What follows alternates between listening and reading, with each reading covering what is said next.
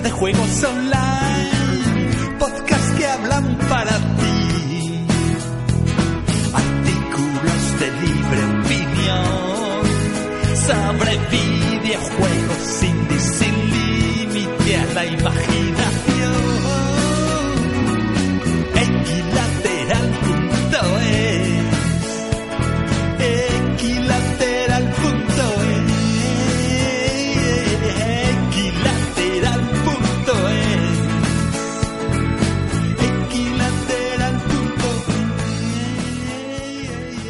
Buenas a todos, bienvenidos a Podcast Equilateral, el podcast de videojuegos indies que hacemos desde equilateral.es. Yo soy Manudón, Manu Delgado, y hoy estamos aquí, pues, cuatro redactores de la página que os voy a presentar ahora. Eh, está por aquí Alberto.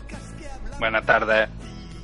Buenas, está Dani también, que se estrena hoy con nosotros en el podcast. Hola. Está por ahí John. ¿Qué tal? Buenas y María, que seguirá riéndose. Hola, Manudón.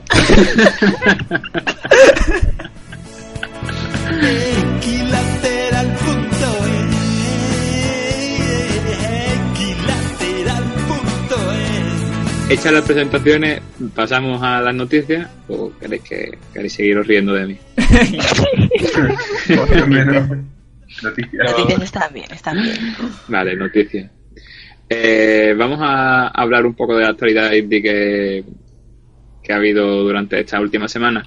Y empezamos pues hablando de dos juegos que han anunciado esta semana su fecha de lanzamiento. Uno es Non-Gang, el primer juego del estudio Brainwash Games. No, Brainwash Gang. es inglés, pero parece que estoy hablando chino. Eh, es un roguelike en 2D, en blanco y negro, roguelike nihilista, según lo definen ellos. No sé muy bien de qué era el tema. Pero vaya, va a salir el 19 de mayo en PC, de momento. No sé si lo piensan sacar en consolas o algo, pero de momento solo en PC. Y nada, ya lo estaremos probando para hacerle una crítica en Equilateral porque han anunciado la fecha de lanzamiento como una semanilla antes, en realidad, unos 10 días antes que ha sido eso, anunciarla y ya sale la semana que viene, así que qué guay. Es el primer juego comercial de, de, de Gang. Es que juraría que de, de, esta gente, bueno, del chaval este de Edu que ya había visto más otros juegos, pero no sé si los ha comercializado o no. Sí, es que es Edu Berzinski, eh, como bien has dicho, el que lleva la dirección, por así decirlo, ¿no? de, de ese estudio y él había lanzado antes juegos en solitario, juegos de Jam y tal. Y ahora con este equipo creo que es el primer, bueno, sí, creo no, es el primer el juego que hacen así completo y comercial y algo más ambicioso, más grandecito. Así que en principio sí, debutan con este juego. A ver qué tal está, porque los, en los juegos que han presentado en las ferias todos eran muy, muy, yo qué sé, muy especiales, muy distintos. Tenían un pixel art muy chulo y, luego una, ah, presentaban unas mecánicas muy originales. Esperemos que, este juego sea algo más que solo un roguelike. Sí, eso es lo que me extrañó cuando yo lo vi al principio, que, eso era un roguelike, que, que es muy bonito también, vaya bonito, está bien trabajado, bien diseñado, porque es en blanco y negro y creo que el único color que tiene es un rojo así de sangre y tal. Y bueno, es un recurso que se utiliza, pero que aquí le viene muy bien. Y, pero la verdad es que me extrañó que fuera solo un roguelike, por así decirlo, ¿no? Eh, mm. creo, creo que va, va a haber algo más. me esperaría algo más de, este juego, no solo que fuera un roguelike tal cual, ¿sabes? Sino que tuviera algún detallito más que... Estoy viéndolo un poco, así tiene un rollo muy Happy Tree Friend, ¿no? Bueno, ese es el... ese es el tráiler que han sacado. Ah. Que lo han hecho así en plan coña, en plan homenaje o por así decirlo. Pero el juego es diferente. Es un es en 2D pixel art puro. Vale, vale, sí, estoy viendo ya captura. Claro, es otro rollo, ¿verdad? Lo que pasa es que para anunciar la fecha de lanzamiento lo han hecho con este tráiler, rollo eso, Happy Tree Friends. Y, y mola, el tráiler mola. Pero vaya, no tiene nada que ver con el juego. Ahí no sé, a lo mejor si la, a lo mejor las cinemáticas van de ese rollo, pero yo diría que no, que es solo por el, por la coña de hacerlo así. Bueno, y el otro juego que ha anunciado su fecha de lanzamiento esta semana ha sido Tokyo 42, que, que va a salir el 31 de mayo, también dentro de muy, muy poquito. Este juego, pues, lo describen los desarrolladores como una mezcla o como un homenaje a, al primer GTA y, y a Syndicate. Eh, es como un diorama eh, de una ciudad y por ahí vas moviéndote. En realidad no sé muy bien de qué va el tema, pero es muy bonito. Hombre, se, desde luego se va a llevar el premio a uno de los juegos más guapos de ver. Estoy mirando Sí, ahora. sí, sí. A ver, Sí, la- yo creo que el tema es un poquillo de, no sé, de acción y eso. ¿o qué? En Steam lo describen me como un juego de mundo abierto, de, de Sí. disparo, con esta perspectiva. Yo imagino que por el tema de la mezcla de, de GTA y Syndicate será por, por GTA por lo del mundo abierto y, y Syndicate por Sí. el tema de, de la estética cyberpunk y tal. Me recuerda mucho a Monument Valley. Sí, Sí, Sí. Y de porque hecho en- son todo como primas. en Steam. Sí, es así, es el diorama, pero visto desde una perspectiva isométrica, ¿no? En Steam, de hecho, lo, lo relacionan en más como este con, con Transistor. Y acabo de caer en que también Ah, bueno. tiene un aire. Sí, sí, es verdad. Es verdad. Vaya, mm, el juego bastante bonito. No sé cómo será la jugabilidad después. Si, si estará guay, supongo que sí. No sé. No, no tengo razones para pensar que no. Así que intentaremos también probarlo por ahí a ver si nos lo pasan y hacerle también una crítica más elaborada en la página. Eh, sí. Bueno, sí. Perdona que no, no, te, no te hemos escuchado. Sí, que eh, lo, lo pone Unity como... Se, se te ha cortado otra vez. Ah, perdón. Que, el- que Unity, el motor, Sí. eh, lo pone como ejemplo de desarrollo, o sea, de, ejemplo a seguir, vamos, Ah, visualmente. Qué guay, qué guay. No, sí, sí, desde luego es lo que más destaca, su, apartado visual y tal. Que, bueno, bueno, hay que tenerlo en cuenta. Eh, hablamos ahora de, de un par de juegos españoles que vamos a empezar por Song, Songs of the Boy, un jueguete también roguelike que ha empezado ahora su Kickstarter y ellos pues ya sabéis el tema este de marketing que para relacionarlo con dos juegos o con o sea para que sea más conocido pues lo relacionan con juegos que ya conocemos ¿no? y este pues dicen que, es una mezcla de Borderlands y, y Nuclear Throne Eh, la verdad es que al verlo o sea cuando te metes en su Kickstarter y tal pues se ven las influencias claras de estos dos juegos porque es un roguelike en 2D en el que puedes ir cambiando de, de personajes, llevas como un equipo de tres personajes y lo puedes ir cambiando como te dé la gana en mitad de la partida.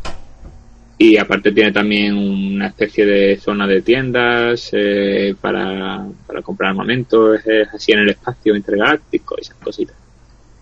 Y está ahora en Kickstarter eso, como he dicho, y eh, le queda un mes y tienen que, que, que recopilar, recaudar, mejor dicho, 40 mil dólares más que le quedan para, para asegurarse el desarrollo. Así que nada, echarle un vistazo. Se llama Songs of the Boy. A ver. Sí, A suyo. ver, a ver qué tal. Y también está por ahí eh, que es un juego de los, que vamos, de los que vamos a llevar este fin de semana al Otakuzón, a la zona indie. Eh, es un juego desarrollado por unos chicos de Málaga, el estudio Abrego. Y está ahora mismo en Greenlight.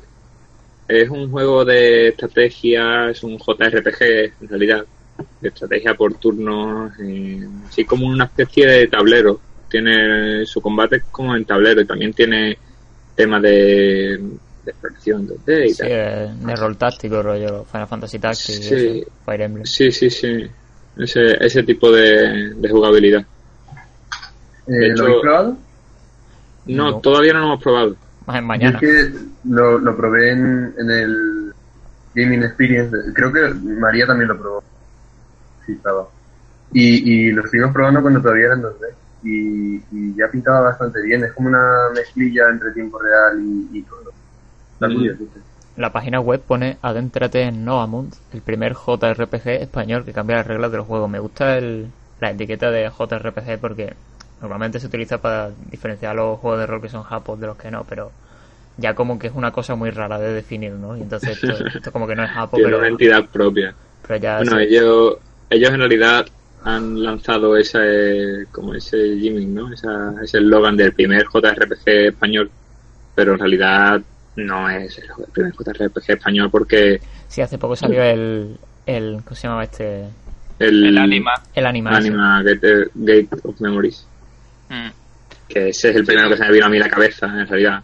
Y Sí, supongo pero que tiene que habrá haber alguno más, ¿eh? Seguro, que seguro. Me suena haber visto alguno más. Pero bueno, es otro estilo. Por lo que parece son combates por turno o por estrategia o algo así. Sí, ellos, según lo definen, el sistema de combate es Motion Battle Chess. O sea, es, es que básicamente Ajedrez. es como un ajedrez, sí. Eh, si ves la imagen, es una- un tablero con casillas de colores blancas y Lo negras. que pasa es que no hay tantas opciones estratégicas al final. O sea, es, eh, o sea, el hecho de poner tiempo real en alguna de las cosas te limita la cantidad de tiempo que puedes dedicar a pensar y decidir y, y, bueno, tampoco tienes tantas opciones al final. Ujú. Pero, Ya, ya, ya, ya. Puede claro, sí, y también sea- supongo que están en un desarrollo bastante temprano, ¿no? Porque está ahora también pasando por Kickstarter. Eh, está pidiendo 10.000 euros y va por 5.000 euros. Y le queda una semana. O sea, lo tiene un poco dificilillo, por así decirlo. El logo, por cierto, me recuerda mucho a Final Fantasy. Sí, total, Sí. total. El logo de Final Totalmente. Fantasy, total. Se, se notan las influencias. Sí. Vaya, mola. Si, si lo consiguen y le consiguen dar su toque personal, que parece ser que sí, pues está guay. Y ya sabes, si sois de Sevilla este fin de vamos a estar probándolo por allí, por, por Otakuzón, así que pasaos. Mm, pasamos a la última noticia que tenemos por aquí, que es la noticia polémica del día. La de Bethesda. Bueno, de hace unos días, en verdad, pero el podcast lo grabamos hoy. Bueno, bueno, para nosotros es la, la polémica del día. Hasta que lleguemos a, a. Bueno, pues resulta que supongo que ya si lo estáis escuchando el podcast ahora, lo sabréis, pero queríamos comentarlo también porque nos parece interesante, que Bethesda ha obligado a cambiar el nombre a un juego indie que se llamaba Pray for the Gods. Y porque supuestamente se, se confundía o algo así, no sé, con, con su juego que ha salido ahora, que se llama Prey. Comparten la misma palabra, pero el juego indie pues se llama, o sea, no tiene nada que ver, es Prey for the Gods. Y el de Bethesda es Prey. Y aún así, pues Bethesda ha obligado a cambiar el nombre a, a este estudio indie. Es todavía más gracioso porque porque ya no es solo que, que el, que el Prey for the Gods lleve la palabra Prey, aunque en un principio no tenga nada que ver, sino que el nuevo Prey es un reboot de otro juego que también se llamaba Prey, que por aquel Claro. entonces no era de Bethesda, entonces ahí se lavan las manos. A ver, normal, ¿no? Básicamente, La licencia es eh, suya, pero es gracioso. Sí, es básicamente marketing. eh. Queremos que lo único que se oiga de Prey sea nuestro juego. Pues ala. Aunque el otro juego lleve ya un tiempo sin oírse de hablar de él. Da igual. Es una táctica, Ya, pero no sé, es es una raro táctica de- porque... de, de capullo, la verdad. No, Sí, no sí, sí. razón. Somos Bethesda y tenemos más dinero, Creo- entonces Creo que más compramos. que, más que Be- más que Bethesda se, se ha comentado que es Zenimax, que Ah, en su- puede en su ser, puede conjunto. O sea que no, es, no está ahí en plan Todd Howard diciendo hijos de puta lo que queréis por Dios". Claro. Ya, pero al fin y al cabo es la compañía la que o sea, Sí, sí. firma ese, esa obligación, por así y, decirlo. y no es la primera vez que, que pasa. Claro, ese es el tema, que también recordamos todos que obligó a, a Moyan a cambiar el nombre de, de Scrolls, No, no, de su juego fin- de no lo, cartas. o sea, no lo Bueno, intentó, intentó que lo cambiara. Claro. No lo cambió, pero lo intentó y hubo un montón de discusión y follones, de sí. polémica. Que ves tú, por, para al final lo que fue Scrolls, porque Sí, dejó de fue una mierda, ¿verdad? A ver, el juego estaba guapo, lo único que dejó de A ver, sí, pero que no tuvo casi relevancia ninguna Sí, después. O sea, que, que se, casi que se recuerda más por la polémica del nombre que por el propio juego. Sí. Sí. Y con Pray for the God pasa lo mismo, es- en realidad no, pero eh, hay mucha gente que quizás no lo conocía de antes y ahora sí lo conoce por eso. Sí, a lo, a lo tonto le ha dado fama con, con su... Sí. O sea, si lo, que de quería ver- hacer lo si lo que de verdad quería es que no se, se, se confundiera la gente y tal, la ha cagado, porque ahora la gente es, cono- más gente conoce el juego todavía. No, y aparte, Joder, aparte de eso, que yo que sé, eso te da una mala imagen tremenda, ¿no? Como, Sí. como empresa, tío. Como empresa, sí, sí. que, que ataque directamente así a un equipo de tres personas, creo que era el que estaba haciendo el juego. Tres personas haciendo un juego que, yo que sé, que puede estar guay y tal, y que porque coincide la primera palabra de su juego con el título del tuyo, te vas a poner así. Macho, en serio. Fíjate que ahora ha pasado el caso contrario con el Scroll, ¿no? Antes era The Elder Scrolls y un juego se llamaba Scroll, pues ahora es The Prey, solamente a Prey for the Gods. Como va. Sí, sí, es verdad, es verdad. Pero, Pero vaya, que yo que sé, que las palabras de, de los juegos de, de Bethesda son súper genéricas en realidad, porque The Elder Scrolls, ya ves, Fallout, en, en cualquier contexto postnuclear se puede utilizar. Creo que del Fallout también tiraron otro. Sí, sí, sí, creo que sí. Y de hecho, eh, creo que también era, no sé, no sé, creo que hubo Sí, también vamos, un que- par de problemas, ya- vaya. Que tienen ya historial de que no admiten, Sí, no pasan ni una. sí, sí. Algo Pues yo sinceramente ah, pues, le tengo ganas al Prey, Prey of the Gods. Porque hace ya, no sé si hace un año, año y pico, enseñaron como un gameplay y estaba bastante guay. Se Sí. notan mucho la referencia a Shadow of the Colossus. Sí, eso iba a decir que yo no. O sea, que yo no le. Yo no espero mucho precisamente por eso. Pero.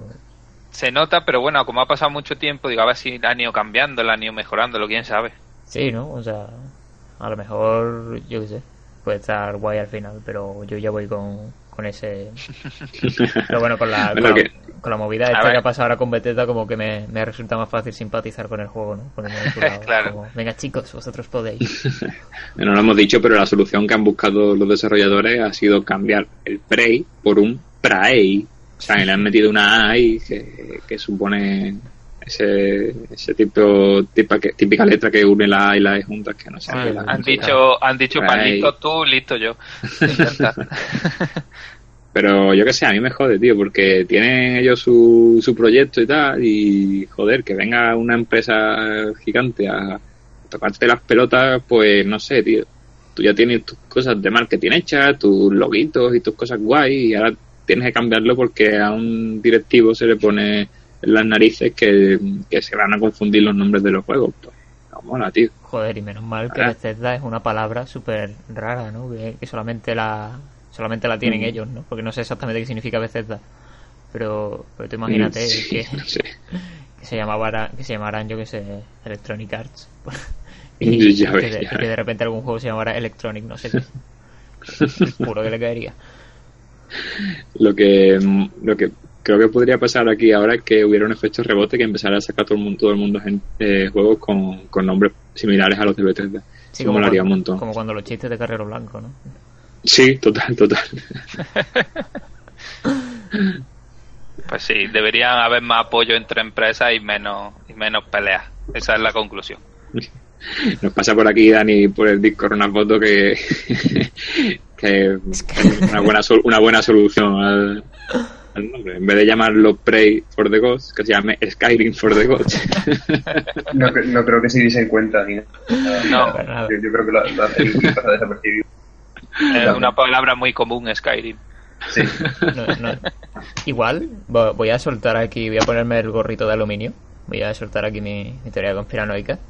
Yo creo que también puede ser para darle reper- repercusión al Prey, porque por lo visto ha, ha tenido poco marketing, están diciendo. O sea, hace poco me pasaron un dato, no, no lo tengo aquí a- ahora a mano, voy a, voy a buscarlo, pero era algo así como que el Prey había tenido súper poca repercusión o algo así, y que era por eso por lo que Bethesda se había saltado un poquillo su política de, de no enviar las copias review antes de tiempo, aunque lo enviaron como horas antes de tiempo, vaya. Sí. Y que, Pero es que al final lo que consigue es mala prensa, porque cuando... Sí, sí, eso iba a decir. Porque Claro, si claro. no tienes ninguna noticia buena, o sea, no tienes ninguna ninguna review, ninguna crítica, y lo primero que sale cuando tú- la gente busca Prey en Google es la última noticia de que has obligado a cambiar el nombre a un estudio indie, hostias, sí, sí, claro, sí. que la una- primera noticia que salga sea negativa en contra tuya, cuando tú lo que quieres es que hablen de tu juego, supongo que para bien, porque acabas de lanzarlo y joder, no es una nueva IP, es un reboot y, y quieres que la gente se vuelva a subir al carro de Prey, hostias. Sí, sí, no. Sí. creo que sea para jugar con, ese- con, con ese tipo de trabajo. De todas formas, lo de que no tienen marketing, no sé, o sea, a mí me parece que marketing tienen de Sí, sobra. o sea, han tenido, sopa. Han tenido marketing, pero lo han tenido como ahora, en plan una semana antes o dos de que salga el juego. No ha tenido mucho. Sí, an- lo estoy- lo mucho estoy leyendo. Sí, sí, sí. Es un, es un tuit de Arthur Gies, que no sé quién es, pero tiene la cuenta verificada, que dice, dice creo que Bethesda... Eh, eh, vale, dice que la, la gente está buscando en Google más Dishonored 2 hoy que Prey, y estamos buscando más también más Little, Nar- más Little Nightmares y más What Remains of, Edi- of Edith Finch en Google que, que Prey. Sí, señor, apoyo eso totalmente. Así que Así me gusta. Igual Bethesda pensó ahí, hostia, igual es que al buscar Prey se van para el Prey for the Gods. Y, o no sé qué historia. ¿Te imaginas, Bueno, tío? entonces Be- Bethesda son muy ingenuos. ¿sabes? Sí, sí, sí. Es- Eso está claro porque es- o sea, eso salía y no, no tiene mayor explicación. No, mo- molaría que en realidad los datos fueran eso, ¿sabes? Que en realidad cuan- que se viera una, un pico en Prey for the Gods y que Sí. fuera más alto que el de Prey. Y se hubieran picado muchísimo hasta Es que eso hasta es, es absurdo porque de ser así, joder, es que ese ju- o sea, es verdad, el Prey for the Gods habría tenido un montón de repercusión, pero pero i- igual es, pero son pajas que se ha montado Bethesda, ¿no? A lo mejor que es como, "Buah, esta gente está aquí quitándonos los clics. No, no, es que es absurdo. O sea, Sí, yo sí, lo absurdo, veo absurdo. Y además la, la Eh. medida, la medida también es muy absurda porque es lo que tú has dicho, te da una mala imagen increíble, pero también te posicionas en las noticias. A lo mejor es que tienen esa filosofía extraña de que hablen mal de ti, pero que hablen. Sí, Claro, sí. la mala fama es, fama. Muy, muy peregrino eso. Y, Total. y yo qué sé. Pero vamos, es un, ca- es un cachondeo, la verdad. Vaya, vaya, que no, que no mola. Bethesda, no- mal. no para de sí, liarla. Quien lo haya, quien de lo haya hecho, mal, mal, muy mal. Eh, vaya. Cerramos aquí. No, escucha. ¿Podemos Vale. decir Vale. que Bethesda es una mala e impresa? No se te ha escuchado muy bien, pero sé lo que has querido Sí, decir. yo, yo se lo he escuchado. Hasta aquí la aportación de María, gracias. Es todo lo que tengo que decir del- al Sí, respecto. está- estaba todo el tiempo ahí callada, que no decía nada, y ahora ha llegado, ha soltado el chiste, y ahora se va a volver a callar. Hombre, claro, que se le ocurre otro chiste. claro. Lo estaba preparando. Gracias, María. Vale, vale, vale, nada. Eh, subimos música de, de doble tour y pasamos a la sección de crítica. Esto ya es insuperable. Equilateral, revista de juegos online. Podcast que hablan para ti. Artículos de libre opinión sobre videojuegos indies indie. Pasamos a la sección de críticas y vamos a empezar con una de un juego indie español que creo que de aquí solo hemos jugado John y yo, porque Sí. creo que los demás no habéis jugado, ¿no? A Immortal Redneck. Es el, el roguelite de Crema Games, que es un juego de, o sea, un juego, coño, un estudio de Madrid que ha hecho su primer juego para PC, que es este. Y es un roguelite en el que tú controlas a un paleto americano, estás por el desierto de Egipto jugando con tu buggy, te chocas y te, te momifican. Y de repente pues te metes en las pirámides para descubrir por qué te han momificado y qué pasa ahí, ¿no? Pero, Y- pero así de primera te, te pillan y te momifican. Sí, sí, tú ya sales momificado, o sea, tú ves la cinemática, está, sale Sí, el la- tío ahí con su buggy por las dunas de Egipto y se choca, Ajá. lo pi bueno, y ya lo siguiente que ves es eh, tu cuerpo momificado ya con los brazos momificados y tal, y sales de un... ¿Cómo se llama esto, tío? Se me ha ido la palabra. sarcófago. De un sarcófago, eso. Sales de un sarcófago en mitad de una plaza de allí. Sí, lo- Y- la historia, la historia te lo pinta como que el tío como, como es un- el típico estereotipo de paleto de Kansas. Pues, pues como Sí. que él no se da cuenta, él estaba ahí viviendo la vida loca y, de y, y lo narra él de hecho. Y como que de repente le pillan, según él, unos tíos raros y le hacen cosas y sin darse cuenta pues lo matan y lo, y lo convierten en momia. Y luego pues Ah. entonces se, se cabrea y dice, pues mira, os, os vais a cagar. y, y decide meterse en las pirámides a matarlo. Sí, sí. Es una Ok. premisa súper rara en realidad. Do- una mezcla de un- dos imágenes, coño, dos imaginerías extrañas. Paleto americano, Egipto, no tiene mucho mucho que ver en- al principio, pero eso mola. Sí, Mola la, que la típica comedia contraste- esta de, de, un, de un estereotipo en un entorno completamente ajeno y, y sus reacciones, Sí. ¿no? Eh, porque en el, Sí. en el juego se ve que juegan mucho con eso, con, con los comentarios de, del, del redneck. Eh, y, y esa movida que cada dos por te está soltando cosas se me repiten un poco, la verdad, pero, Sí, hay pocas líneas de diálogo en realidad. pero vamos, tampoco le, tampoco le puedes pedir mucho porque eso es un... Simplemente eres tú metiéndote en las pirámides y disparando bichos. El tío realmente habla solo, suelta sus frases lapidarias. Claro, claro. Frases así de, de chulito, ¿no? En plan, ¿Y qué- cómo es? Entonces, patearos el culo. No, es un FPS en el que simplemente pues tiene Es un arena una shooter, serie sí. de armas. O sea, es como, como por ejemplo el Doom nuevo, o Sí, que realmente te- lo típico de que te cierran en una sala y hasta que no acabes con todos los enemigos, pues no sale. Los enemigos pues pueden venirte cuerpo a cuerpo, pueden dispararte de lejos, están en distintas plataformas, tú tienes que correr Vale, y saltar mucho, etcétera. es que como me lo habíais pintado, me he imaginado el, el Metal Slug cuando te convertían en momia. Eso es lo que me he imaginado. Pero vale, vale. No, pues vaya, eh, me mola mucho también eso que ha dicho Johnny, que tiene que estar todo el tiempo saltando de un lado a otro y que tiene un montón de plataformas porque es una parte muy importante del juego. Que, eso, que tienes que tener, no solo ya ponerte a disparar a los monstruos que te vayan apareciendo, sino que tienes que tener un control sobre el escenario bastante guay. Puedes hacer cosillas guay. Tam- también tienes retos de, de- con ese aspecto, ¿no? Tienes que, ir esquivando, yo que sé, trampas y intentando saltar por lagos de lava o de ácido o de lo que sea. Y, y mola, mola, me mola mucho ese aspecto. Sí, como, como es un roguelike, bueno, ser más bien roguelite, como eh, Sí. recuerda mucho al Rogue Legacy porque tiene, cada vez que te matan, el dinero que has conseguido pues lo puedes invertir en mejor habilidades que se que te quedan para siempre. Literal, hay un árbol literal de habilidades, o sea, literal porque es un árbol que va creciendo. Eso me encanta, el árbol de la habilidad de un árbol. Y eso, pues cada, cada vez que te metes en, la- en las pirámides, pues pasa como en el Rogue Legacy que, que se generan de forma procedimental. Que, que hace poco me corrigieron que no, no se dice procedural, se dice procedimental en español. y, y pero realmente la- las salas se, son ya predefinidas. Lo único que cambia es la disposición de ellas. Y los enemigos Sí, que hay en ellas, obvio. se aseguran un poco más de control en el diseño de niveles y yo la verdad es que lo agradezco Sí, sí. bastante porque si no sería un poco caótico. Que no sé, eso a lo mejor en un roguelike 2D con rollo Nuclear Throne, pues sí, pero aquí eh, es mejor que tengan que tengan las habitaciones ya diseñadas porque porque así te pueden proponer retos con, con el propio escenario y, y eso tiene más control simplemente. Sí, hay veces que, que pasa eso, que entras a una sala, es una sala donde no hay enemigos, pero que te Mm. pone un objetivo, rollo, llega hasta el cofre sin, sin Claro. sufrir daño.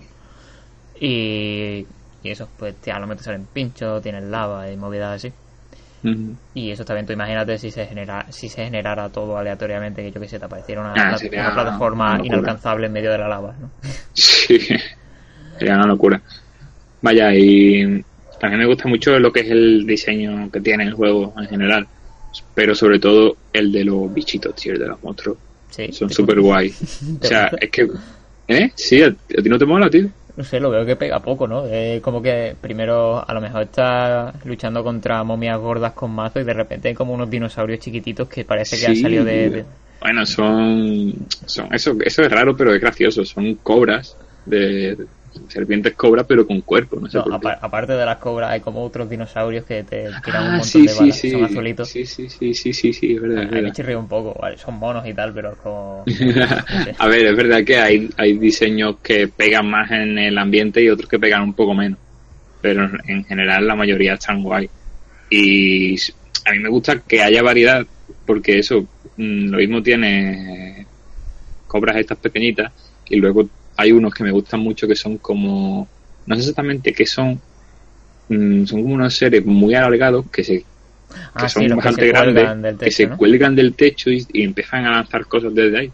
Sí. Y me mola, y no sé, me mola porque parecerían que son jefes finales, pero en realidad no, no lo son, son jefes normales y corrientes. O sea, eh, normales y corrientes. Yo a estas alturas, la verdad es que se me repiten un poco, pero también es porque todavía voy por la primera pirámide, o sea, son tres pirámides que tienes que superar. Y, y eso, a lo mejor en las siguientes pirámides pues aparecen distintos enemigos, no sé. Por lo pronto lo, lo que sé es que va subiendo pisos y cada vez que cada piso pues es más pequeño en, en extensión, lógicamente es una pirámide. Y Sí, sí. a la mitad hay como un jefe final que yo me lo pasé ayer por primera vez y resulta que desbloqueé poder entrar a la pirámide justo después del- de ese jefe final del medio. Así que realmente no es un no es un roguelike rollo Nuclear Throne o, o Spelunky donde te matan y se han sacado y todo lo que pier- todo lo que hayas conseguido lo has perdido, sino que aquí siempre hay un progreso, como el Rogue Legacy. Y no sé si no, no tengo todavía un, un pensamiento formado sobre si eso me gusta o no, porque por un lado me gusta los juegos en los que, digamos, a base de la práctica te, te obliga a, a mejorar.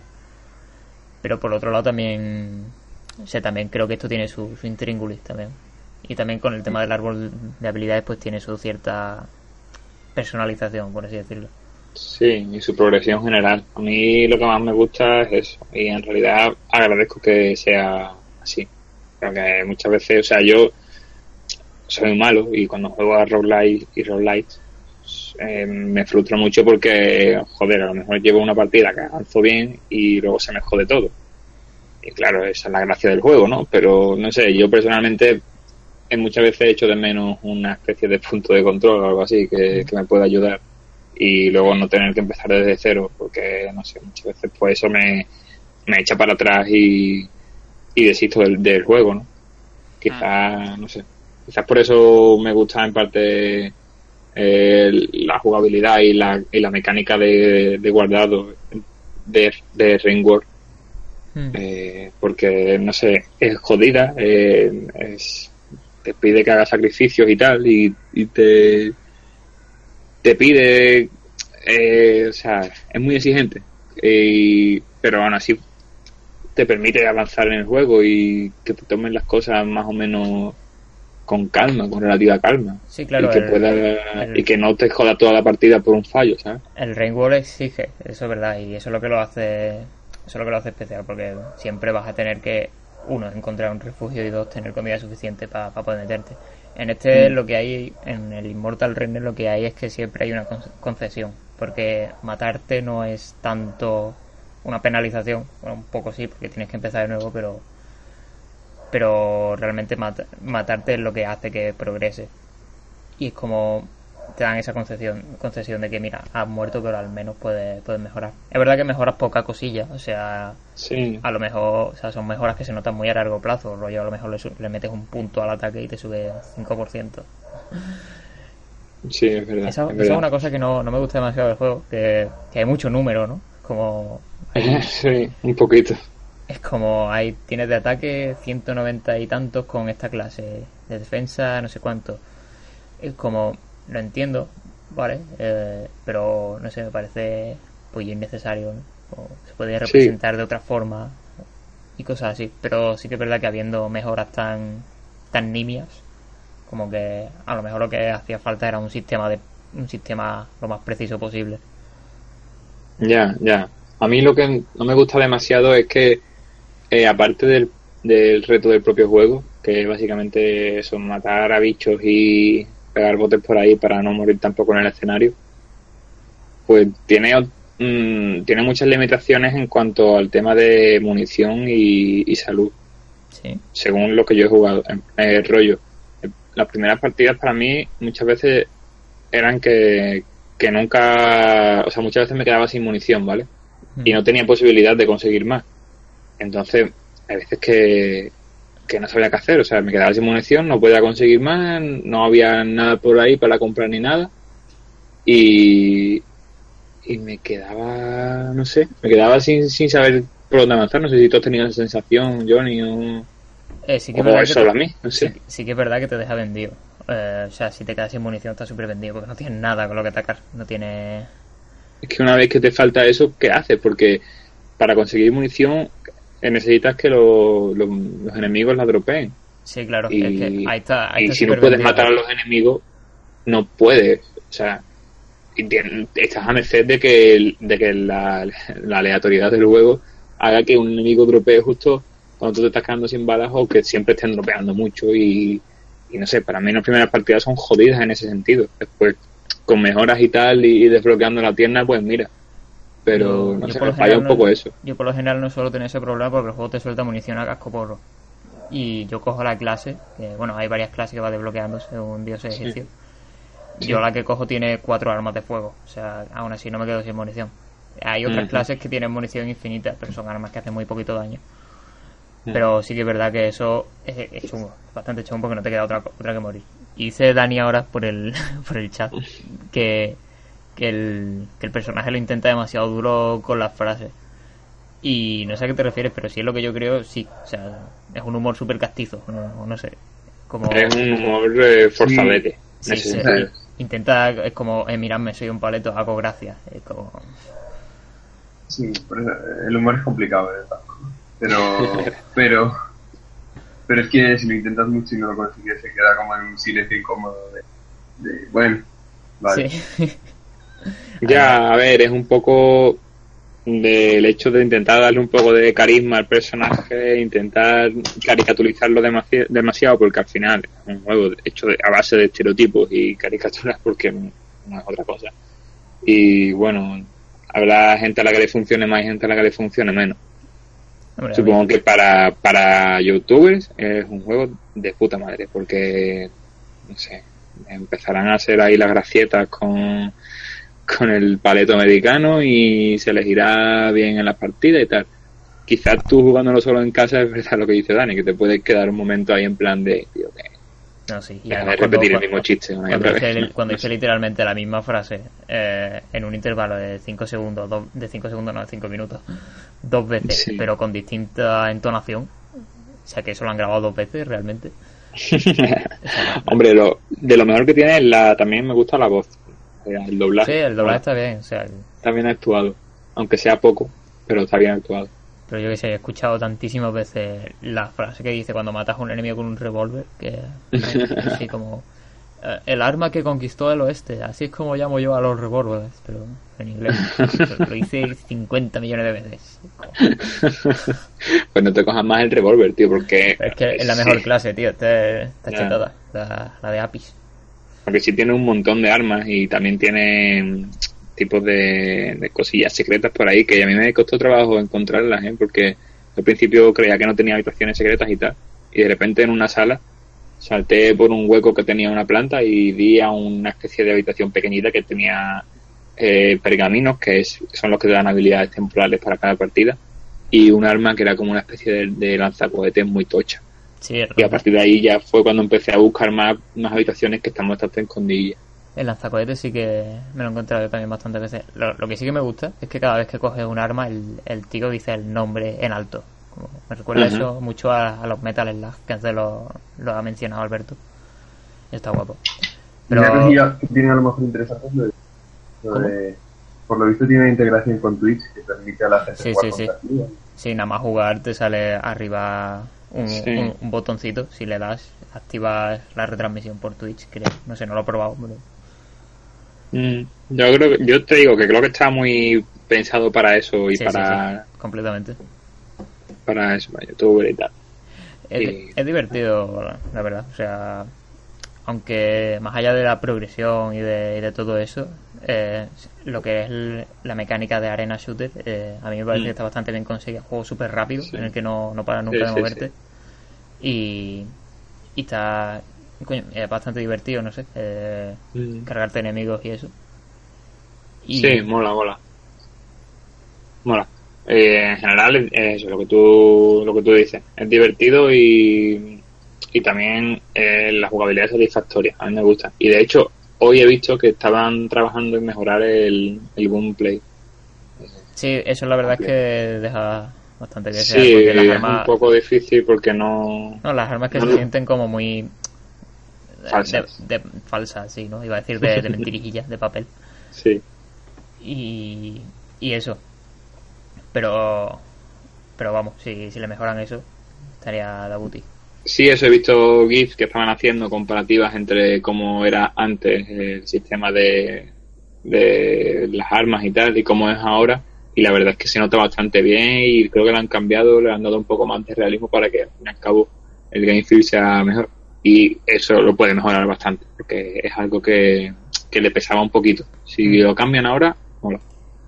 Así que nada, creo que poco más podemos decir de, de Immortal Redneck, ¿no? No, yo creo que ya está todo dicho. Sí. Eh, mola jugarlo si podéis y si no, pues. Pero voy a, voy a atreverme a decir que de los juegos españoles que he jugado este año puede ser de mi favorito, mi segundo Sí. favorito, por ahí puede estar. Sí, sí, sí. La verdad es que, que está bastante bien trabajado y sobre todo para ser el primero que este estudio hace en PC, porque los anteriores habían sido, habían sido en móvil y tal. Para ser el primero en PC, pues está bastante guay. Eh, pasamos ya al siguiente juego del que venimos a hablar hoy, que lo, lo llevamos arrastrando unos cuantos programas. Eh, hablamos de Mr. Shifty, un jueguete en perspectiva cenital en el que controlamos a una especie de espía secreto que puede teletransportarse en un ámbito muy reducido en realidad, en unos 3 metros. Puede pegar como pequeños saltitos y, y tienes que infiltrarte en una torre de un malo malísimo a robar un núcleo de poder. También es todo muy típico, en realidad. El Sí, juego entero está construido en, en estereotipos de películas de espías y, y de malos machotes y ciencia ficción y esas cosas. El propio protagonista es el estereotipo del, del personaje callado pero, pero duro. Es como, sí, es como un juego de los años 90 en, las que, en lo que no podían ponerle voces a los personajes y los hacían eso, callados, duros y misteriosos y ya está. Pues así, en plan, no nos vamos a currar ni siquiera una línea de diálogo para, para el personaje. Creo que no hablan todo el juego, ¿no? Tiene también el tropo de la, de la compañera Sidekick, eh, Sí. la chica Sidekick, que, que era del programa Sí. que, que trataba eh, Feminist Frequency, eh, eh, que fue el último, de hecho, que hizo. O que va a Sí. hacer, vaya. Y No, también lo no, tiene. fue el último que hizo, sí. Y también tiene eso del Mr. Shifty, o sea, el, el protagonista no habla, pero tiene su compañera por radio o por transmisor o lo que sea, que está todo el rato di- diciéndole lo que tiene que hacer, soltando chistes y esas cosas. Y luego el, el otro personaje que hay es el malo. Hay en realidad como miles de personajes, pero en realidad son los, los enemigos que te vienen, ¿no? Que, Claro, enemigo genérico, masilla que viene solo para. Su, su única razón de existir es morir. que yo me los imagino, yo qué sé, eh, te- te- ten- tendrán su vida, su familia y todo, pero por aquí... o- Pobre, vaya-. Sí. No, tío, eso. tienen vida, tío. Además, Eh. además yo tengo una duda. En la torre de este, de este pavo, que es una torre supuestamente de negocios, porque es un tío de negocios o algo así. Todo- todos los que trabajan ahí, porque son oficinas los escenarios, todos los que trabajan ahí son matones, tío. Todos, todos tienen metralletas, todo. No hay ni un solo oficinista. Imagínate cómo tiene que ser la, la, la oferta de trabajo esa en LinkedIn, tío. En plan, mecanografía nivel experto, eh, me- Administración de empresa Administración de y, empresa. y Y- cinturón negro en judo. Importante, Prepárate para recibir hostiazas de un tipo silencioso. importante vestirse igual que tu- el resto de tus compañeros de trabajo. Tener cero personalidad. No, pero vamos, eso, eso es súper típico de los juegos de acción también, la- los enemigos Sí. masillas. Tampoco, tampoco se le puede criticar con Sí. eso, pero yo qué sé, era, está gracioso hablar Sí, de eso. para, para que los que nos estén escuchando se hagan una idea de cómo es la jugabilidad, pues mucha gente lo ha comparado con Hotline Miami, aunque ahora desmentiremos cualquier tipo de, de relación entre ambos juegos. Eh, pero es, muy gráfico esa comparación porque básicamente es perspectiva cenital, vista desde arriba, eh, y tienes que ir pasando de habitaciones en habitación y tienes que eliminar los enemigos que hay en ella. Pasa que aquí en vez de tener armas de fuego y, ser bruto que va machacando gente con máscaras de animales, pues eso, eres un espía que puede saltar, puede teletransportarte en un espacio muy concreto, lo que he dicho antes, como unos 3 metros por ahí, que me hace gracia porque un- en una de las ocasiones el malo dice, sé cuál es tu punto débil, una pared de 5 metros, y digo, joder. una pared Qué más visto. gorda, ¿sabes? Como echa, echa cemento ahí para que el tío no, no pase de aquí.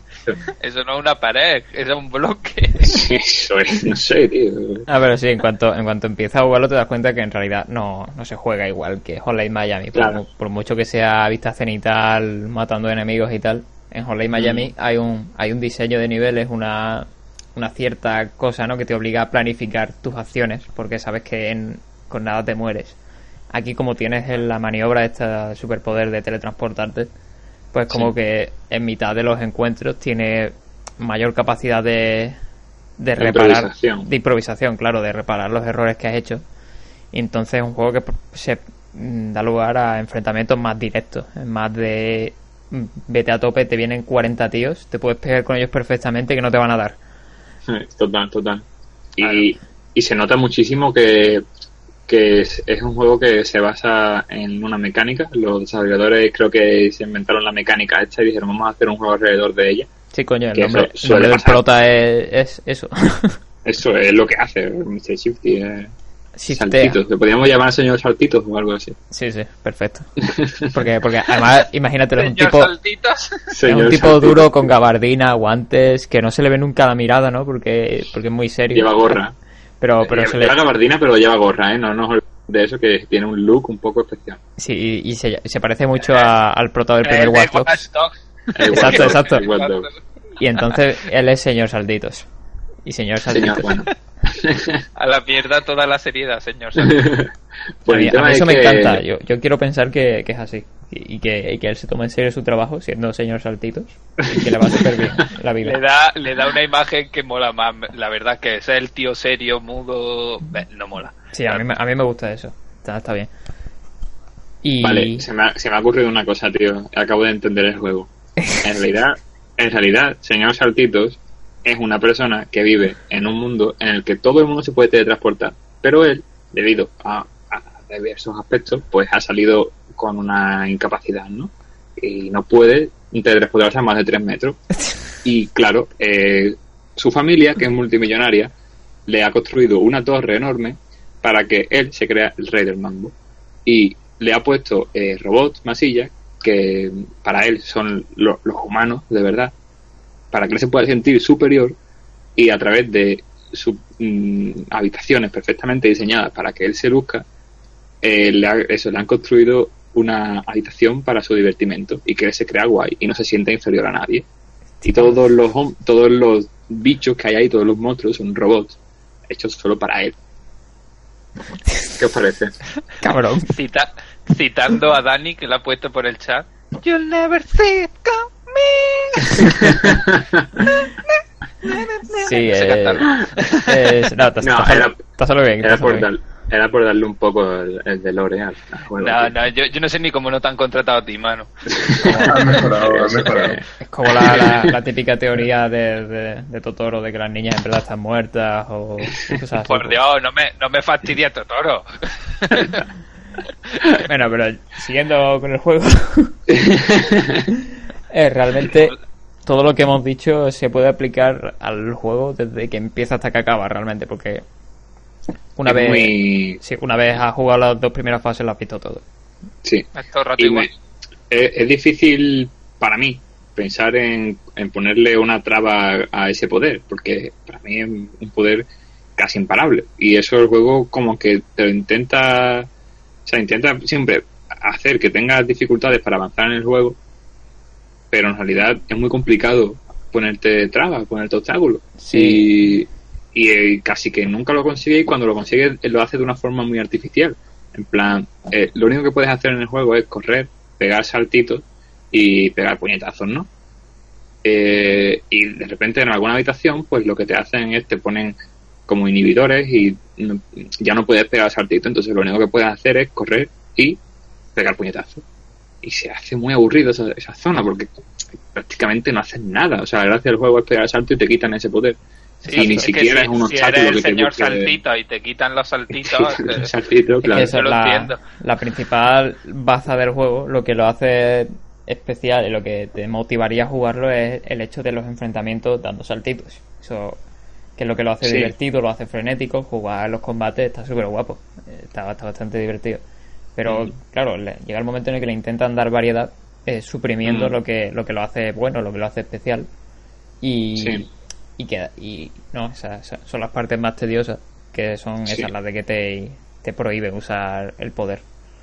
Sí, yo creo que el juego se empieza a sentir un poco cómodo en los compases finales, pero creo que llegan muy tarde.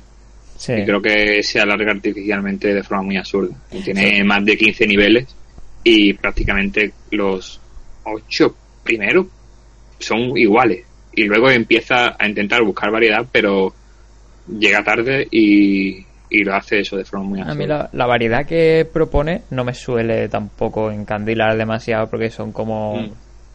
son como retos muy poco inspirados. No, no me, Sí, sí, sí. Eh, o sea, mis partes favoritas son las de combate, pero entiendo que si solo pusieran combate una y otra y otra vez, que aún así lo hace, eh, sería ser- sería demasiado repetitivo. Mm. Entonces esto como que le da más ritmo, pero aún así no, no creo que, que sea un, un ritmo que lo haga más interesante, más divertido, no sé. Y, eh, y eso, al final lo que te queda es un juego que realmente no, no busca hacer otra cosa, o sea, solamente busca explotar la mecánica de los saltitos al máximo. O sea, no, no es como Hotline Miami, que Hotline Miami lo puedes reducir a, vale, si eres un tío matando peña en escenario con vista cenital, puedes coger armas y tal. Pero luego Mm. tiene también esta trama de sobre la violencia, no sé qué, no sé cuánto, eh, sobre el papel del jugador, bla, bla, bla. Lo- las puntuaciones en Hotline Miami, aunque parezca una tontería, son también importantes porque hablan de, de, de cómo nos insensibilizamos tanto al matar que, que lo vemos como un juego, tal, tal. Eh, nada de y, eso. como, y, como, y como has dicho antes, que seguramente el nivel de diseño sea superior al de Hotline Sí, sí. Miami. El donde están colocados los enemigos, los pasillos, este supongo que estará puesto más, pues... Es que este en realidad es lo que ha dicho Johnny antes, que en Online Miami y en Superhot, con el que también lo he visto comparado, pero no tiene nada que ver. En esos dos juegos tú tienes una pequeña preparación previa en la que tienes que ver este enemigo viene por aquí y tú cuando, cuando te mata es un juego de ensayo y error. Te, te matan Sí, sí, y tú vuelves a tienes que saber dónde están los enemigos. Aquí en realidad puedes ir saltando de habitación a habitación de forma súper rápida, súper ágil y te da igual que un enemigo venga por la izquierda o por la derecha, tú te puedes volver a esconder para atrás. Yo lo he hecho, eso lo he hecho muchas veces, en plan, me veo en un momento en el que no puedo escapar, estoy, a- estoy arrinconado, da igual, un salto para atrás, Sí. me voy a otra habitación, me espero un poquito y ya cuando vengan eh, les pego puñetazos por donde sea. Sí, de hecho el juego tiene Claro. también el botón este, como tiene también Hotline Miami, de, de mirar a, otro- a otros aspectos de otras partes del escenario sin tener que moverte tú. Pero yo no lo usé nunca. Exacto, exacto. Yo casi nunca lo usé y en, y en Online Miami me faltaba rango para buscar al enemigo. Aquí, eso, aquí puedes improvisar. Y de- además, de hecho, la inteligencia artificial, fíjate que en Online Miami es tonta, pues aquí es, mm, ya no es que sea más tonta, que también es, sino que tú eres muy superior a ellos. No, aquí Y- es más tonta todavía, porque en Hotline Miami creo recordar que los enemigos no se mataban entre ellos. Aquí la, Hostia, eso es verdad. la eso es forma verdad. más eficiente de hacer frente a, a, una, a una horda grande de enemigos es ir dando saltos y esperar a que se den entre ellos por accidente y se maten. Cuando Venga, llegas pues, a... añade, añade ser imbécil al currículum que hemos puesto antes y ya está. Ya lo tenemos. Está usted contratado. El que está mal, está, está- y lo, lo que decía antes de, de que eso, que tampoco tiene nada más allá de, de esas mecánicas como el caso de Hotline Miami, pero por un lado sí que está mal jugar al juego comparándolo solamente con Hotline Miami, ¿no? Porque no, Sí, no, sí, sí, no sí, busca, sí. no busca hacer eso realmente. Sí, sí, sí. Lo que, claro. lo que hace que es, digamos, propiciar enfrentamientos directos, eso lo hace, lo hace muy bien. O sea, lo que pasa es que eso yo creo que adolece de, de problemas de, de ritmo y de diseño que lo que al final lo acaba y sobre todo de, de alargarlo demasiado porque incluso siendo un Sí. juego corto se, como que tiene cosas que sobran Sí, Bueno. y, y momentos muy, muy, eso, muy tediosos que dices tú, joder, tío. De verdad, mm, me estoy, es un juego en el que te lo pasas bien la mayor parte del tiempo, que eso para mí es lo mejor, que es muy divertido y el, el- la jugabilidad como tal es bastante satisfactoria y, y eso, te lo pasas bien, te diviertes. Pero llega un momento en el que dices, mm, este puzzle plataformero que me has puesto aquí, ¿qué coño pretendes que haga con esto? O sea, me estás jodiendo la vida y, y no quiero, o sea, no vengo aquí por esto y no, esto no es un The Witness, ¿sabes? No sí sé. Sí, claro, o sea, cor- corta mucho el rollo en general y tampoco hay nada demasiado interesante en el resto de cosas. Lo, lo mejor que tiene es lo que sabe que es lo mejor, lo mejor que tiene, que es los saltitos. Y eso sí que es verdad que te va a pasar el juego dando saltos, pero vamos. Claro, y lo explota, pero a lo mejor lo alargas demasiado. Bueno, pues. Pues muy Si bien, quieres- señor Saltito. Si quieres saltito, tu juego. Hala, estupendo. Pues nada, pasamos ya de, de Mr. Shifty y nos vamos a, a otro juguete que ha salido hace poco. Este sí que es más reciente. Es Tumbleseed. Eh, es un roguelike en el que manejamos una, una semilla en forma de bola y que también lo vemos desde perspectiva cenital también, desde arriba. Es en 2D y en vez de controlar a la bolita, a la semilla, lo que hacemos es manejar a una, una barra que es donde, de- por donde se desliza la semilla. Entonces tú tienes que, que subir y bajar esa barra para que, bueno, eso, para evitar los obstáculos que hay, que básicamente son dos, enemigos y agujeritos. Entonces puedes caer por los agujeritos porque si no te mueres y vuelves hacia atrás. Y los enemigos también te quitan vida. Tienes, empiezas con tres corazones y si se te acaban los tres corazones tienes que empezar de, de cero porque es un roguelike. Eh, Porque lo dicen las normas universales de dice- porque lo dice, sí, sí. eh, mola porque es como un juego que es muy de mecánica. Porque, ¿cómo, ¿cómo justificarías tú que hay un universo en el que una semilla tiene que moverse no por su propio por su propio pie por su propia fuerza, sino que tiene que esperar a que una barra lo mueva? Pues ellos Claro, es que es complicado. Es esto Sí. de que se te ocurre una mecánica, un sistema de juego muy chulo y le intentan forzar una trama una trama, sí. y o sea que, que aquí y como más se una- a sí. broma, sí, sí, Sí. Pero me refiero que muchas veces no es necesario. Un juego no tiene por qué tener siempre historia. Claro, claro, claro. Puede ser solo un juego para divertirse.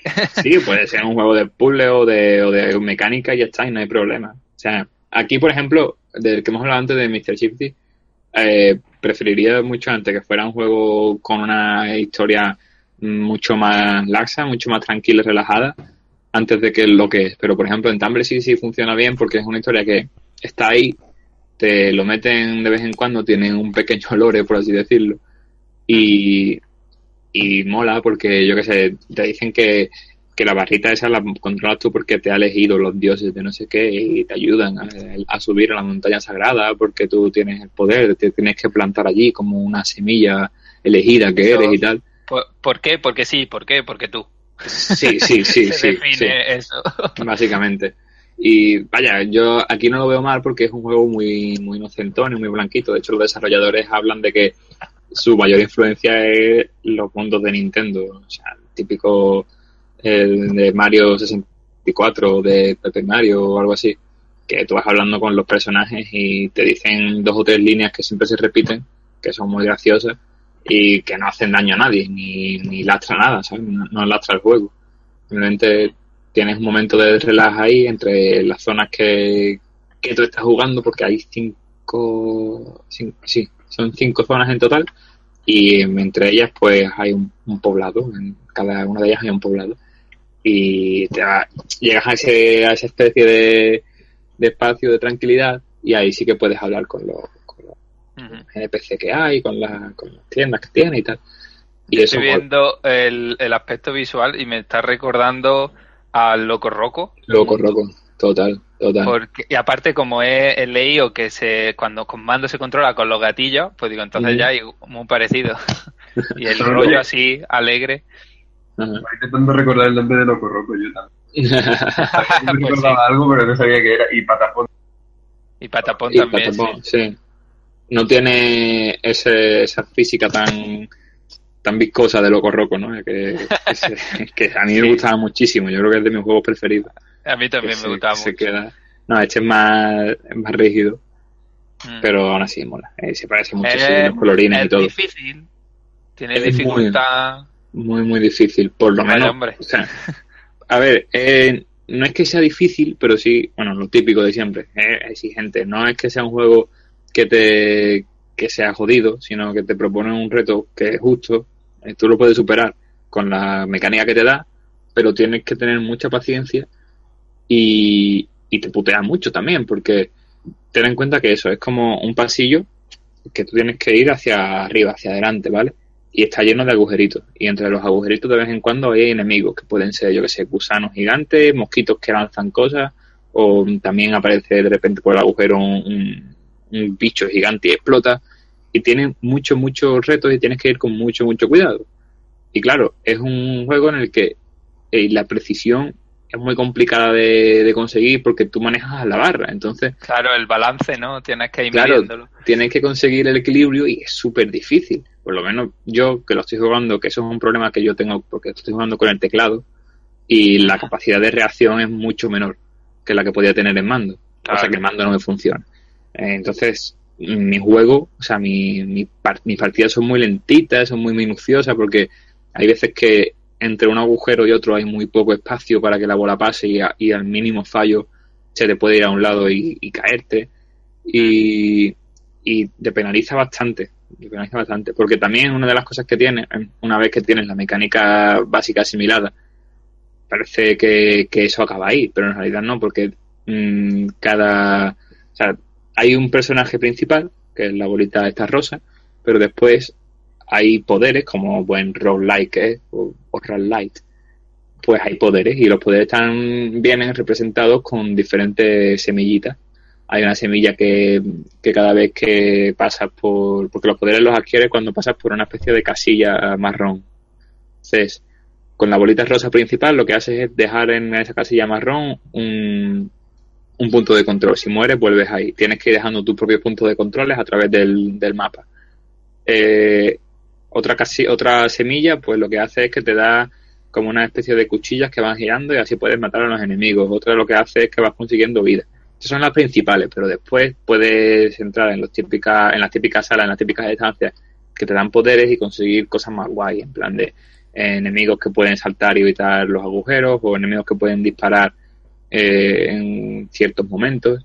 Y eso le da un toque muy guapo al juego porque al principio como que tu, tu interacción con el mundo es súper eh, pasiva o, defensiva, mejor dicho, ¿no? Tú tienes que ir ahí evitando los enemigos y que no y no caerte y tal, pero llega un momento en el que te vas arpando y puedes eh, conseguir hacer que o sea, puede, ser alguien competitivo dentro del juego, ya pasa a ser un, un personaje más ofensivo y tal.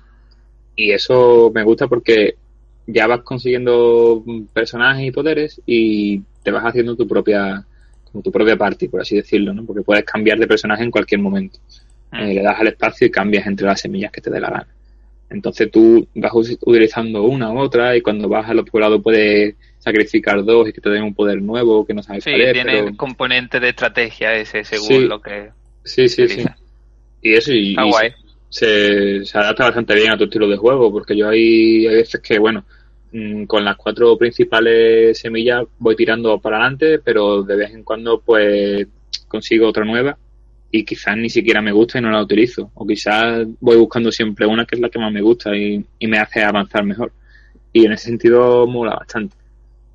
Es un juego que, que para ser basado en una mecánica tan sencilla a primera, a primera impresión, después tiene una profundidad que yo no, no me la esperaba en un principio. Mm mola. Y si luego lo van, le van añadiendo cosillas, no sé qué planes tendrán, pero está bien. pues yo creo que sí, vaya, tiene, tiene toda la pinta de que en el futuro le van a, le van a ir añadiendo tanto personajes como mundos, porque ahora mismo eso hay cinco mundos y ya en el, en el final llegas a la, a la última, a la cima de la montaña y tal. Pero yo creo que pueden añadirle bastantes más cosillas, en realidad. Es un juego que, que es muy ampliable cosas que son muy, muy difíciles. Hmm. Muy complicadete. Sobre todo para mí que soy malo. Ya, ya, lo he dicho antes.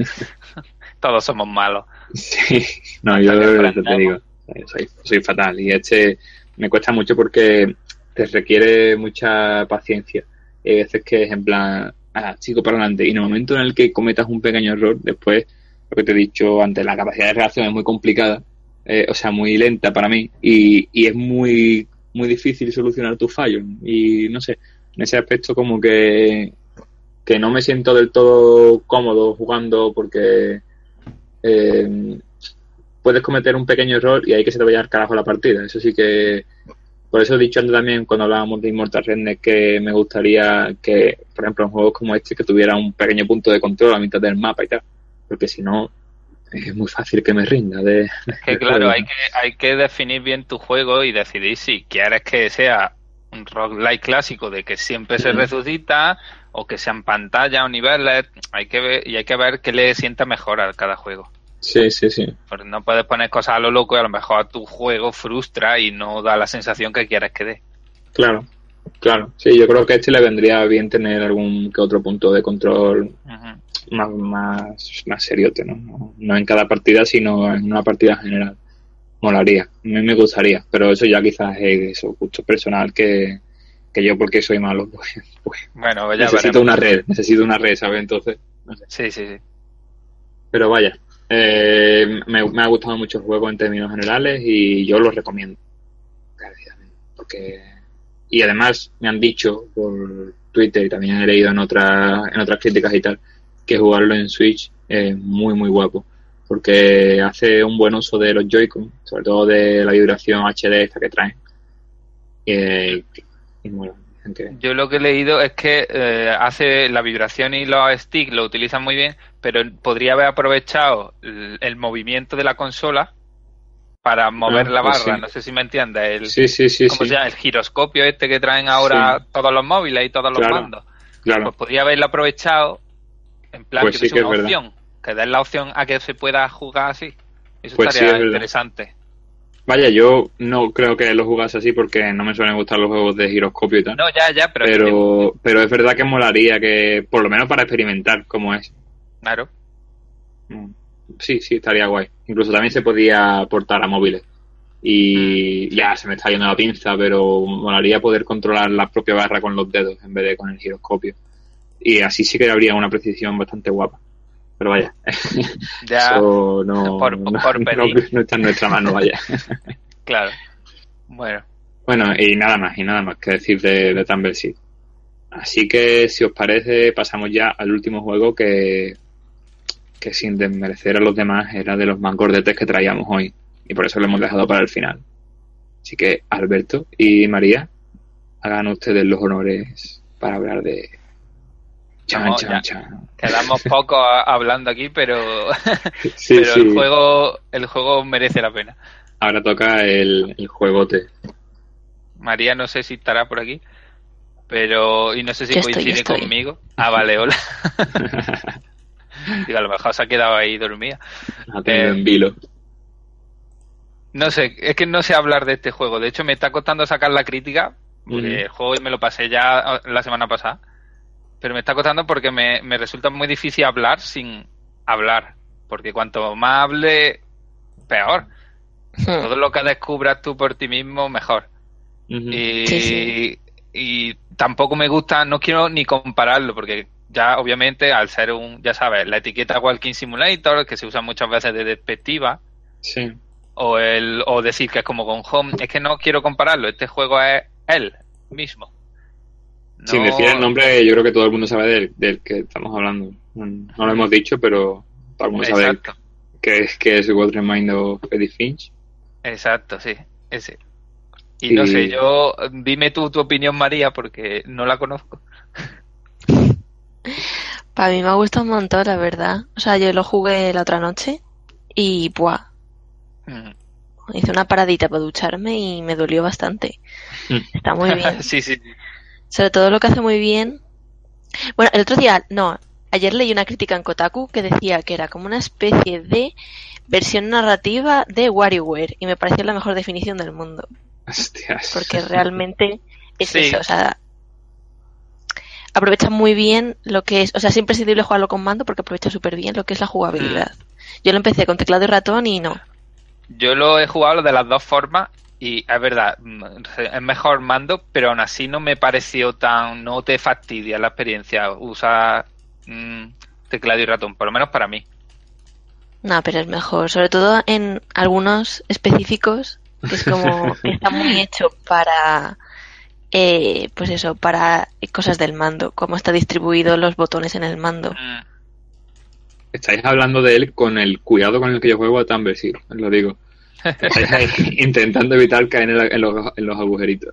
A ver, es un juego que dura como dos horas, tres horas, Mm. entonces Sí, sí. que destapes un poco y es que lo, lo destripas, entonces... Sí, sí, es que te, puede- te, puede- te podemos comentar mm, el inicio. Sí. Bueno, Que- ten- tenemos en la, en la en el canal de YouTube que tú subiste, que tú grabaste Sí. y subiste. para Sí, que lo la quise subir hacer una idea. porque, por eso y no quise añadir nada porque digo, esto es un juego que ya habla, a- habla por sí mismo. Yo quiero solo enseñar cómo es el inicio porque es que es un juego que, que en cuanto ves en los poquillos minutos que yo puse, te engancha. Y digo, quiero enseñar lo justo, pero sin contarlo todo. Claro. Y es que eso, y tú vas viendo cómo se va desarrollando y dices, oye, y quiero saber más. ¿Y ahora qué? ¿Y ahora qué? Y así, entonces, por eso mola. Mola, mola, mola. Pero, es- sí, dime. di. No, os quería pues. preguntar un poco de si nos podíais definir cómo se juega o qué se hace o, o algo. Mm. Es que eso es un poquito spoiler, la verdad. Si te cuento que se hace, eh, te destripo bastante de la historia. Sí, a ver, yo... Es un juego donde te mueves. Donde te Sí. mueves. Sí, sí, te mueves y, y haces cosas, haces muchas cosas. O sea, parece que no, pero Sí, sí, sí, parece que no, pero muy hace un montón de cosas. Yo sin, sin querer he escuchado más de lo que querría en, en un podcast. Y la verdad es que a pesar de que no me hubiera, no, o sea, me habría gustado llegar más virgen al juego, pero me ha gustado mucho lo que he escuchado, a pesar de que se puede considerar un poco spoiler, y creo que es de los típicos spoilers que te llama más la atención. O sea, de que te, que te llama más para jugar al juego. Claro, po- a eso me refiero con los minutos que puse yo, es enseñar muy poquito, porque a ver, básicamente vas a, vas a conocer muchas historias Sí. distintas. Pues el enseñar o el que te comenten una, te, te da una curiosidad que quieres saber el resto. y, ca- y como cada una es muy chula y muy especial, pues es que me, me cuesta hablar sin decir nada más. Bueno, María hizo la de- crítica perfecta en Twitter, ¿no? Sí, sí, sí, sí. Es jugarlo y Eh, ya está. sí, que tenéis que jugarlo. Yo quería decir que yo cuando leí Cien año- Cien años de soledad, que se parece un poquito, no Mm. mucho, pero se parece, La Yo idea es la tenía- misma. yo tenía eh, un árbol genealógico eh, Sí. que lo, lo hizo mi padre y lo imprimió para porque si no es un poco difícil seguir la historia porque son muchos familiares y hay muchos nombres. Y justo eh, en este juego la- el menú de pausa es un árbol genealógico. Mm. entonces me gustó un montón. O sea como no solo se parece eh, el libro al juego sino como se parece a mi propia experiencia leyendo ese libro. Y me hizo mucha ilusión la verdad Como mola. Qué conexión más personal más guapa. Entonces es totalmente tú, ¿no? Sí, sí. Entonces está muy guay. Sobre todo es un juego que eh, mola mucho porque hay mogollón de cosas que no te las dice, que las insinúa. O sea, el juego es muy narrativo, en plan, hay texto. De hecho, eh, los, en realidad los subtítulos son texto que se pone en la pantalla. Me parece que está muy bien resuelto. Sí. Juegos se, se tienden a descuidar un poquito y yo lo suelo poner casi siempre, porque a veces no me entero de las cosas. O justo si estás mirando para otro lado, no se escucha porque tienes que mirar en dirección a quien te habla para que escuches el, el audio. Y en este está súper cuidado, en plan, el texto aparece y además está puesto guay. Entonces, Sí, que está, que el integrado en el texto- juego o qué? El texto es que, algo. aparte de, de servirte de guía, también te sirve de guía física, porque conforme avanzas aparece en la zona que estás mirando y suele indicarte hacia dónde tienes que seguir. Sí, sí. Voy voy a hacer una comparación de mierda, pero voy a, voy a decir que, se, que me recuerda al, al Splinter Cell, este que no me acuerdo cuál de todos era, pero era uno que te ponía las letras súper grandes en las paredes y tal. No me acuerdo cuál era. No Pues sé si es puede- ese. no, no lo sé. Perdón Eso por aparte- marcar el nombre, pero Aparte de que em, te ponga el texto y te cuente la historia, hay un montón de detallitos que tienes que estar pendiente tú porque el juego no te los dice. Sí. O sea, tú tienes que eh, mm, hilar un poquito más y mirar un poquito más de lo que te dice porque casi todo son muy, cosas muy sutiles, son metáforas. Mm. Entonces, hay un detalle en especial que a mí me encantó. O sea, es que lo vi y dije, no puede ser. O sea, y luego lo rejugué otra vez para ¿Cuál, asegurarme. cuál? Dímelo, dímelo en código. Yo lo comento. entiendo. Pues a ver, pu- puedes contarlo sin estropear mucho, ¿no? ¿O qué? en la escena de los pescados, Sí. guion, y ¿Cómo- la decisión se mantiene. En la escena de los pescados, ¿no? Sí. Tú sabes, sabes cuál es. Sí, pues sí, ahí puedes es. tomar una decisión. Ah, sí. Según. Sí, luego te. Si eso te cuento bien, pero.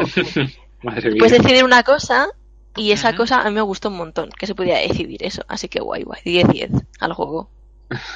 Oh, tío, pues tengo, tengo que probarlo porque yo seguí, yo seguí haciendo lo de siempre. Ya está. ¿Da, da miedo el juego? ¿Te- te No sé, es muy buen juego, tenéis que jugarlo en serio. Aunque mucha gente me dijo que no se dice jugarlo, se dice jugarlo. Madre mía, eh, madre mía. Eh, no, Dani, Dani, no da miedo. Eso Yo es. soy muy, yo soy muy asustón con todos los juegos y no da nada de miedo. Gone Home sí que juega mucho con el miedo. Este no, este desde el principio es muy cálido, estéticamente es... A mí me recuerda mucho a los típicos libros estos que están súper repintados, de así clásico, las ilustraciones clásicas, pues está todo muy recargado, hay mogollón de detalles, si te puedes fijar, también Sí. te encuentras mogollón de cositas, y la todo es muy pastel, muy cálido, es muy acogedor, no es como en Gone Home, que tú llegas y jolín, está lloviendo, es una mierda, está todo oscuro, da mucho miedo, no, aquí es todo acogedor. Sí. En Gone Home es que se oyen to- un montón de ruidos y, y es de noche y coño. Yo me acuerdo que Está súper idílica, ¿no? Es todo precioso, súper bonito, súper recargado, no sé. Una casa súper americana, además, porque esas casas pues aquí no existen, solo son en Estados Unidos. Pero súper bonito. La verdad es que recomiendo mucho. Y la música también me gustó mucho. La música no acompaña, pero acompaña muy bien.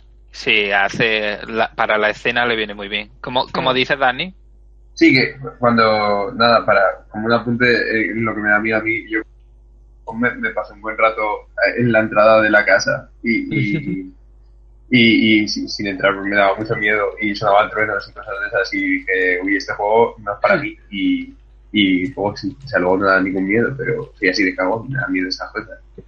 Sí, no, no, yo con, yo con Home estaba todo el rato cagadísimo esperando que me pudiera pasar algo por alguna esquina, algo porque no tenía ni idea de qué iba el juego. Y vaya, si este no es así, la verdad es que me quitáis un peso de No, encima ya te importante digo que- el miedo que puedas sentir al principio se te pierde en cuanto te metas en la historia. Te va a Mm. dar igual los sonidos que suenen, lo que sea, porque tú vas ahí directo a averiguarlo todo. Qué guay, qué guay. Joder, tío. Ah, Además conocer- escucho de este juego y, y eso que siempre que, que leo escucho algo de él de forma muy crítica, cada vez me entran más ganas de jugarlo, macho. Sí. Además es un juego que mola, no, no mola el final. El final no es, oh Dios mío, es el final más apoteósico. No. Mola todo, mm, desde Sí. el principio al final. Mola, como, como, vaya, como hemos dicho, te cuentan muchas mini, mini historietas y mola lo especial que, que es cada una. Porque no solo te las cuenta, las juegas. Que, sí, Entonces, además mola cada mucho. Una, cada una es especial y cada una es característica y le da una personalidad enorme. Dime, Sí. María. Y además cada una encima es como un homenaje a una, un género de la literatura. Sí, es cierto, sí. Mm, Tú si te fijas dices, pues esto mm, homenaje a esto o esto a esta otra cosa. Y mola mucho pillar las diferencias de estilos y eso. Sí. Eh, cómo juega también con la estética. O sea, la estética del juego no es todo igual, va cambiando y mola mucho cómo eh, concuerda también lo que te está contando con lo que te está mostrando con lo que estás haciendo tú. Es casi Exacto. perfecto eso. Eso, a, a eso me refiero, que le da una personalidad a cada historia impresionante y a todos Sí, los sí. niveles, visual, eh, jugabilística. Curioso cómo le han dado ta- tanta coherencia a algo que es un poco mm, súper heterogéneo, pero lo han conseguido, Hmm. no sé, juntarlo todo y queda todo muy bien. Yo lo, re- lo recomiendo un montón, a mí me ha encantado. O sea, de hecho al final acabé casi llorando, porque es Sí. súper emotivo todo. Pero Sí. aún así, no recomiendo jugarlo si estás un poco mal, porque es muy duro jugarlo. Hmm. Por lo menos a mí, eh, Anímicamente, ¿o qué? sí, sí, No. o sea, a mí me dije, uf, no sé, muy duro, muy duro. Depende de, yo qué sé, yo a mí me pareció muy, muy triste, pero no me, pero estaba como más emocionado que triste porque me había gustado tanto. No sé, depende de cada uno. a mí hay ciertas cosas que dije, buf, ¡buh! Claro, ¿sabes? claro, es que y hay- otra vez hay fue como, ah, pues qué chulo. Es que hay cada cara de drama que no ves. Bueno, ya no vamos a contar más, que a Ya está, al final todo sido demasiadas resines y madre mía. no, habéis- no habéis contado nada en realidad. Es muy frustrante porque hay como muchas ganas de. Eh, Sí. es Sí, yo que estoy misterio igual. y, y, y tal. Una forma de vender el juego muy guapa, ¿eh? de sin, sin decir nada. eh, Están diciendo todo y me están entrando muchísimas ganas de probarlo y creo que voy a tardar bastante en hacerlo y me jode mucho. Esa es la misión, pero bueno, cuando pueda, sí, cuando sí. podáis todos, pues ale. estaba para, para completar un poco la crítica y hablar de cosas más técnicas, más, más banales. Estaba para PC y PlayStation 4 también, no sé si para Mm. Xbox One. Ni idea. Sé que está para PC y Play 4, pero no sé si ha salido para Xbox. Me parece que para Xbox no está porque me suena que tenían, eh, o sea, era un exclusivo de Play 4, pero acabó saliendo para, para PC también. Sale para Play, PC No y sé si acabarán sacando en Xbox, pero me suena que no. Vale, vale. Entonces, podría jugarlo en, PC, en PS4 porque ya se lo comenté a Alberto que no sé si mi PC lo podría tirar porque, macho. Es que es delicado porque utiliza el, el Unreal Engine, este que es tan popular, y, y tiene muchísimos detalles. Y, y, si, y, y si le bajas los gráficos, eh, los subtítulos y muchas cosillas se difuminan y se emborronan y te conviene verlo bien todo.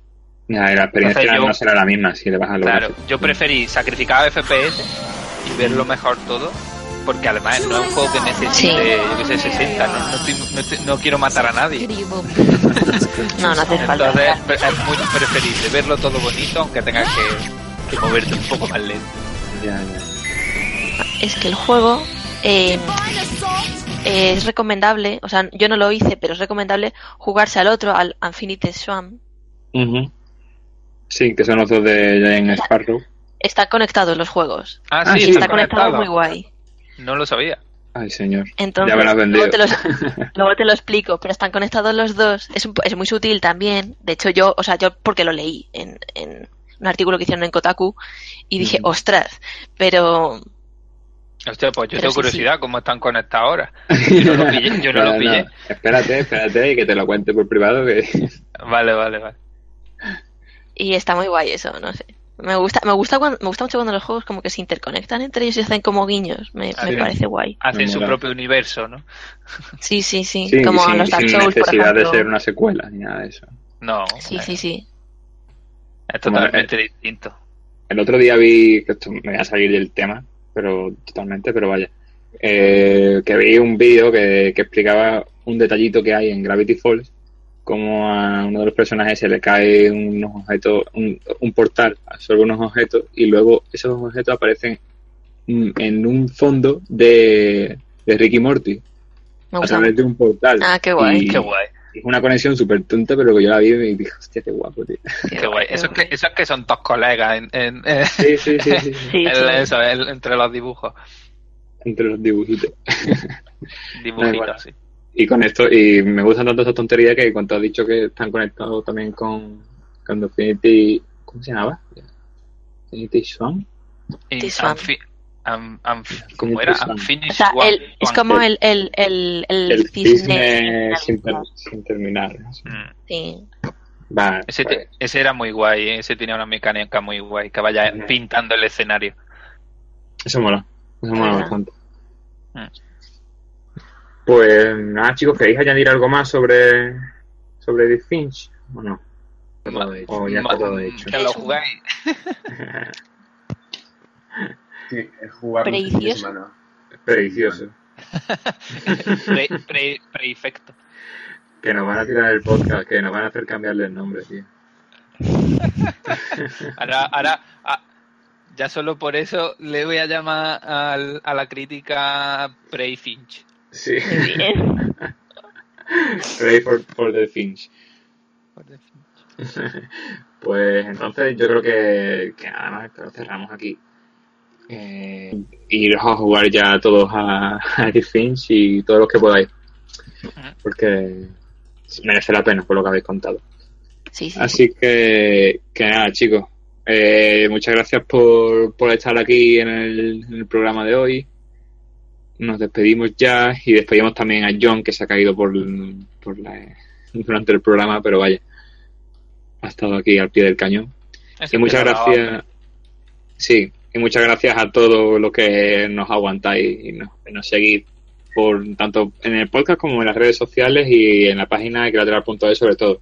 Que, que ya lo ha dicho Alberto por ahí, pero también va a subir la, la crítica de, de Edith Finch eh, cuando la tenga lista. Cuando, En breve, en breve. con, con calma, pero en el momento llegará. Así que nada, lo dicho, muchas gracias y todo lo que queráis decirnos lo podéis hacer a través de los comentarios y por redes sociales, en Twitter, Facebook, Instagram, lo que queráis. Así que nada chicos, nos vemos en el siguiente programa y un saludo a todos. Hasta luego. Hasta luego. Hasta luego